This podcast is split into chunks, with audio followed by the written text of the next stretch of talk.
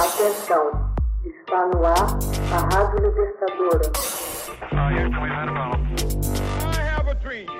Começa agora o Hoje na História de Ópera Mundi. Hoje na História, 5 de novembro de 1977. Criador de Asterix, quadrinista francês, Goscinny morre aos 51 anos. O quadrinista René Goscinny morre de crise cardíaca em 5 de novembro de 1977, deixando Asterix órfão. A aventura gaulesa que criou juntamente com Albert Uderzo é o seu maior sucesso com traduções e adaptações em inúmeros idiomas. Mas esse cenarista participou igualmente de Look Look, Is No Good e escreveu O Pequeno Nicholas. O desenhista Uderzo levaria adiante as aventuras da dupla Asterix e Obelix contra suas vítimas preferidas, os romanos.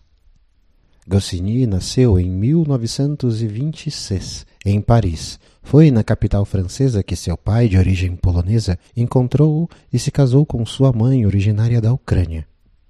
Tinha dois anos quando partiu para Buenos Aires, onde seu pai empregou-se como químico. Viveu uma infância feliz e cursou todo o período escolar numa escola francesa da capital argentina, diplomando-se no ensino médio em 1943, alguns meses antes do falecimento de seu pai. Órfão, Goscinny vê-se obrigado a buscar trabalho e torna-se auxiliar de contador numa empresa de pneumáticos. Parte com sua mãe para Nova York em 1945. Em sua cabeça fervilhava a intenção de entrar nos estúdios de Walt Disney mas era vã a sua ilusão. Após dissipar tal ilusão, regressa à França no ano seguinte e presta o serviço militar.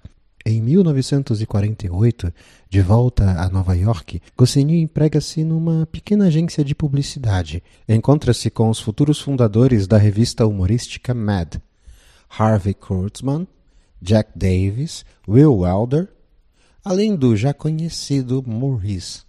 Colaboraria com eles de 1957 até sua morte, escrevendo as aventuras do cowboy mais rápido do Oeste, Loco Luke. Goscinny conhece Georges Refontaine, diretor da agência WordPress, sociedade que fornecia as tiras à revista Spirou, que lhe confia o posto de diretor da filial parisiense da empresa. É quando ele conhece Albert Uderzo, com quem produz as séries Gérard Pistolet, On Papa, e a que se tornaria em breve tempo o seu enorme sucesso, Asterix.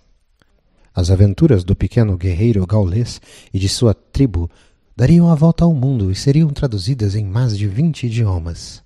A dupla evoluiu suas histórias para uma forma mais adulta quando decidiu que Asterix seria uma paródia da sociedade francesa. Seus projetos na imprensa resultam igualmente em bastante sucesso. Colabora com a revista Tintin, cria com Charlie e Uderzo a revista Pilote em 1959. As primeiras aventuras de Asterix são publicadas neste periódico, do qual se tornaria redator-chefe de 1963 a 1974. Goscinny descobriria numerosos desenhistas talentosos, e os convidaria para a redação de Pilote. Sob o pseudônimo de Agostinho, Goscinny assinaria as aventuras do pequeno Nicolas de Jean-Jacques Saint-Pierre. De sua imaginação assaz e fértil nasceriam igualmente os personagens Snowgood com Jean Tabary e Digon Dossier com Gottlieb. A lista de todas as suas realizações a quatro mãos não ficaria por aqui. Spaghetti com Dino Atanasio Strapotin com Berg, Prudence Petitipas com Maurice Maréchal, Modeste Popon com André Franquin e Lili Manequin com Will. Quanto ao cinema, Goscinny é o autor do roteiro do filme Viager, de Pierre Terchanier. Depois de ter fundado em 1974 os estúdios Ideafix com Derzo e Georges Dargaud, produz os Doze Trabalhos de Asterix, filme que estrearia em 1976. Neste mesmo ano, O 23º álbum de Asterix tem uma tiragem superior a um milhão de exemplares. O genial roteirista faleceu em novembro de 1977, aos 51 anos, ao sofrer uma repentina parada cardíaca. Goscinny marcou a história do desenho animado europeu. Todos os álbuns e livros em conjunto venderam mais de 500 milhões de exemplares em todo o mundo.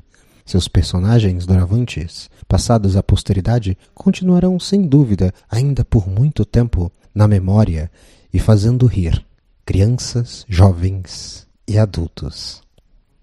Hoje na história. Texto original Max Altman. Narração José Igor. Edição Laila Manuelle. Você já fez uma assinatura solidária de Opera Mundi? Com 70 centavos por dia, você ajuda a imprensa independente e combativa. Acesse www.operamundi.com.br/apoio.